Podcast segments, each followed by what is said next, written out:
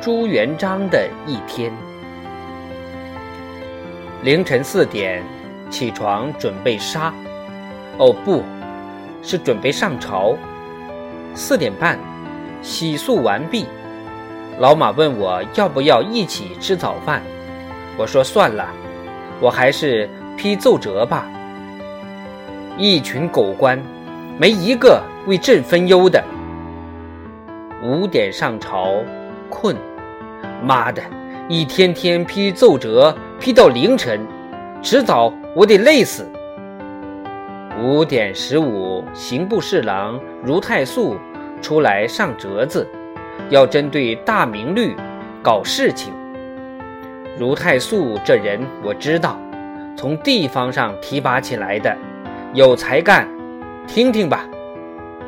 五点三十六。我他妈，如太素，你有完没完？念了六千多字，屁事不说，滚！拉下去打板子。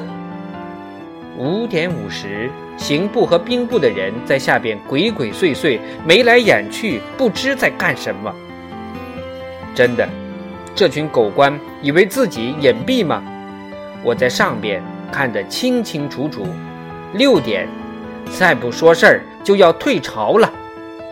兵部的人终于出列。最近，他们兵部的一个小官要讨媳妇，这媳妇本来是许给他大哥的，后来他大哥死了，按照风俗应该是兄终弟及，所以这小官就去讨媳妇了。